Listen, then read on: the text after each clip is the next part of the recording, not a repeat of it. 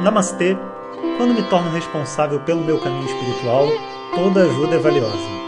Bem-vindos ao podcast diário do nosso professor Jonas Mazetti, na série Vedanta na Veia em Tempos de Quarentena. Om Shri Guru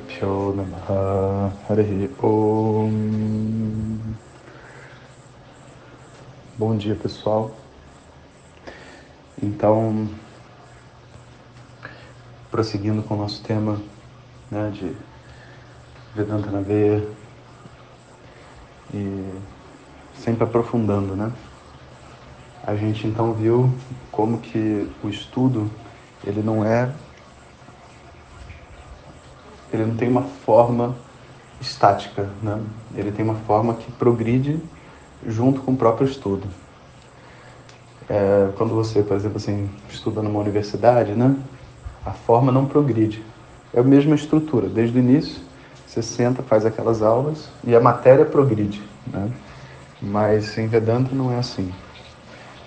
No início a gente assiste palestras, depois a gente faz cursos, depois a gente faz cursos mais longos, depois a gente entra para uma turma até o momento onde a gente está, se for o nosso destino e o que a gente quer, né? E eu deixo isso muito claro porque morar com um professor, passar um ano estudando, dois, três, é um envolvimento muito grande de vida. E não precisa ser assim, né? Você pode fazer caminhos alternativos, onde você estuda regularmente, semanalmente, por mais anos, para poder preencher, vamos dizer assim, aquela mesma construção. Mas, é verdade, seja dito, que formar um professor, né, é necessário que exista uma, um estudo internado, né? E vamos entender por quê. Então, o, a internação, né, ela é, ela é exigida nesse processo por duas razões, tá? E antes de, é, de, de, que haja controvérsias, né, já vamos deixar muito claro, eu não conheço nenhum professor de Vedanta, professor de fato, não estou falando um aluno mais velho que, que compartilha o que sabe, estou falando um professor de fato, alguém que vive disso, e é reconhecido pelos outros como um mestre naquilo que faz. Né? Todos esses grandes nomes que a gente conhece, que existem hoje, viveram essa internação que é chamada de Gurukula Vassa. Isso não tem muita alternativa, porque você pensa assim, num curso de três anos como o que eu realizei lá, era estudado três aulas por dia, durante quatro anos e meio, sem parar e ainda tinha mais matéria para ser vista, sabe? A gente viu tudo que era necessário. Não, a gente não viu tudo, a gente viu todo o necessário. Mas tinha um monte de Upanishads e outros textos que a gente ainda poderia passar mais tempo estudando. Né? E que é o que a gente faz depois que sai de lá. Não é mais necessário, mas como um bom professor, nós continuamos sendo sempre alunos, estudando, estudando cada vez mais. Né? Tanto Vedanta, quanto Sânscrito, quanto mantras, rituais e tudo mais. Então, assim, pelo tempo, né? Se você tem, assim, estou partindo de um princípio matemático, né? Se você tem três aulas por dia, em uma semana você tem 21 aulas, não tem sábado e domingo. Em quatro semanas você tem 40, é, vezes 4, ah, 84, 84, né? É, 84 aulas. Isso dá um mês mais uns quebradinhos aí, né? Porque tem. Mas também vamos dar um desconto, né? Porque o mês tem, tem 30 dias, então vamos deixar dois dias aí que não tem aula. Então, 84. Em um ano, se você estudar uma vez por semana, né? Que nem as pessoas costumam estudar enquanto estão vivendo a vida delas, porque não dá para você estudar três, quatro aulas, né? Estudando uma vez por semana, você em um ano vai ter que é umas 40 aulas. Ou seja, um mês internado, em termos de tempo de exposição ao pramana, ao meio de conhecimento, equivale a um, um, um mês internado equivale a aproximadamente dois anos. Então, um mês internado. Então, se você ficar quatro anos e meio, como eu fiquei, fazer quatro anos para ficar fácil, são 48 meses, são 50 para a gente facilitar a conta. 50 meses internado, né? Aí você vai fazer o quê? multiplicar por dois, né? Um cada mês equivale por dois anos. Então, 50 meses internado equivalem a 100 anos. tá entendendo? Não dá. não é um estudo que você pode realizar uma vez por semana. E mesmo se fizesse duas, seria 50 anos. Também não é viável, você está entendendo? Então, é, mesmo que você estude a vida inteira, que você estude 20 anos, 30 anos, você não consegue cumprir a, o conjunto de matérias que é o mínimo para uma pessoa poder, assim, dizer que domina os textos Vedanta, que é conhecer todas as Upanishads estudadas com seus detalhes. Né? Então, assim, sabe, essa, esse nível de objetividade é muito importante que a gente tem. Agora, você não precisa estudar tudo isso para ter o conhecimento. Você pode, você precisa estudar tudo isso se um dia você quiser dar aula, ser professor e tudo mais, né? Então é um grande caminho, sabe? É uma coisa que ninguém escolhe também, ninguém entra nisso para ser professor. Por quê? Porque, sabe, você vai estudar seis, sete anos no Brasil, depois mais quatro anos na Índia, 12 anos estudando, para depois você, entre aspas, poder trabalhar, também não faz sentido. As pessoas que vão para um curso de três anos, graças a Deus, elas vão com o intuito de adquirir o conhecimento. Então existe uma. O, o curso é uma. Vamos dizer assim, é o ápice de uma intensidade de estudo. Sem final de semana. No final do curso a gente tinha alguns intervalos assim que era importante para a cabeça, mas é, durante muito tempo sem final de semana, sem individualidade, com a mesma comida, as mesmas pessoas, e só o que muda é o tema, o texto que a gente está estudando. Mas como eu disse, né, então durante o processo onde uma pessoa vai mergulhando em Vedanta, o que acontece é que o envolvimento dela vai mudando. A gente começa com pequenos áudios, como você recebe, e termina numa turma, sabe, num curso intensivo, num, numa internação, sabe? E o conteúdo em si, ele é o mesmo. Agora, quando você estuda de uma maneira sistematizada e longa, você consegue construir, que foi o que eu estava explicando no áudio passado, uma visão mais profunda, sabe?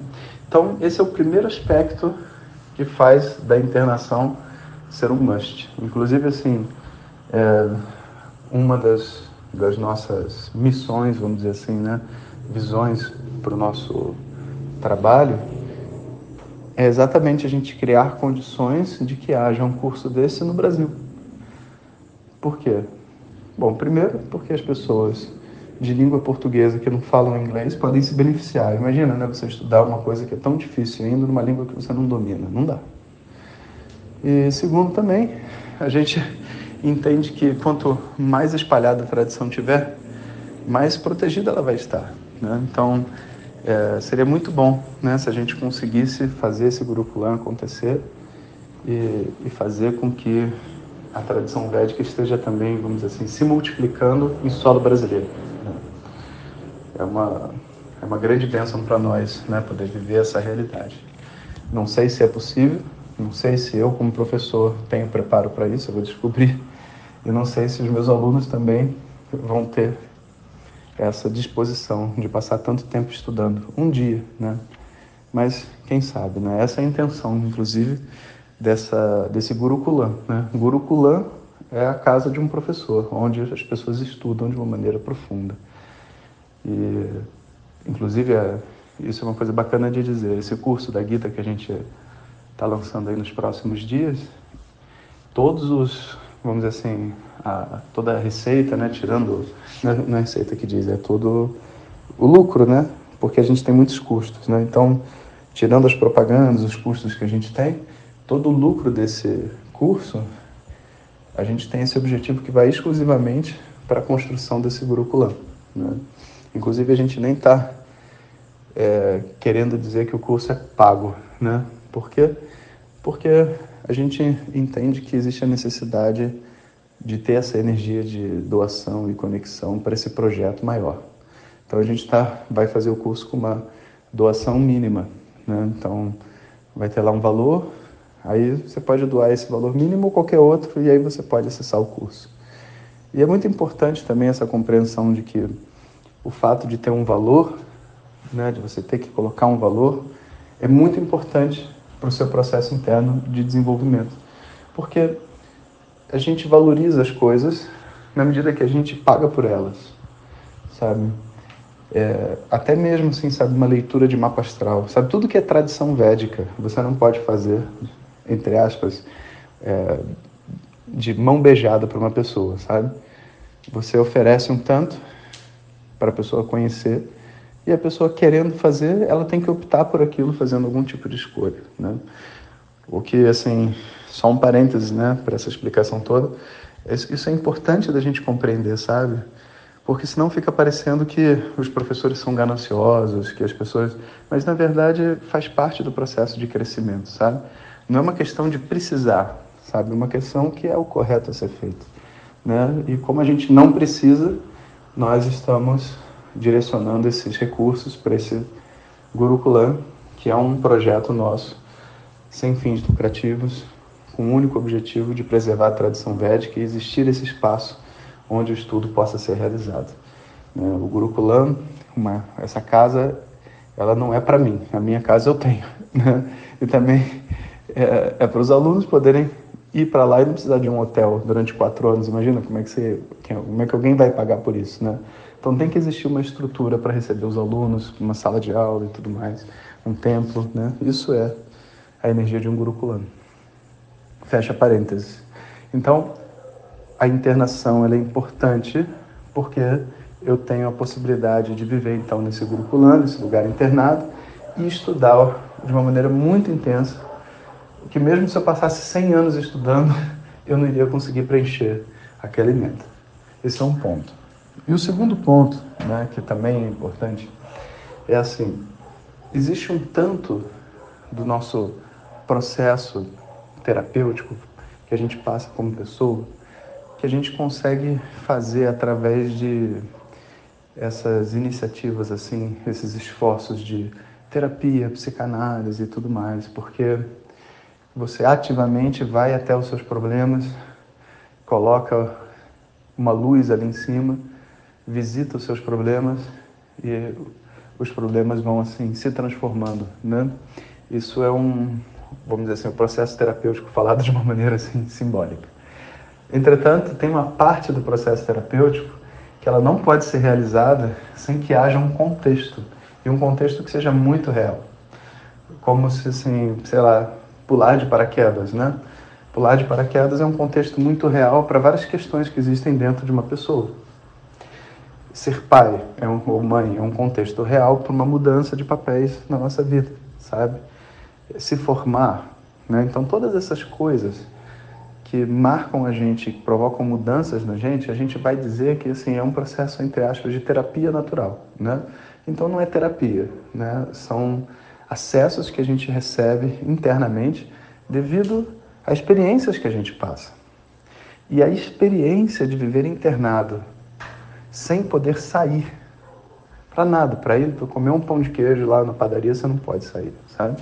Essa experiência de viver internado num grupo com pessoas que querem crescer e se resolver emocionalmente, provoca uma meio que uma, uma uma catálise, né? assim, uma, é, uma aceleração do processo de crescimento e resolve problemas que muitas vezes os anos de terapia, psicanálise não são capazes de atingir e resolver, sabe?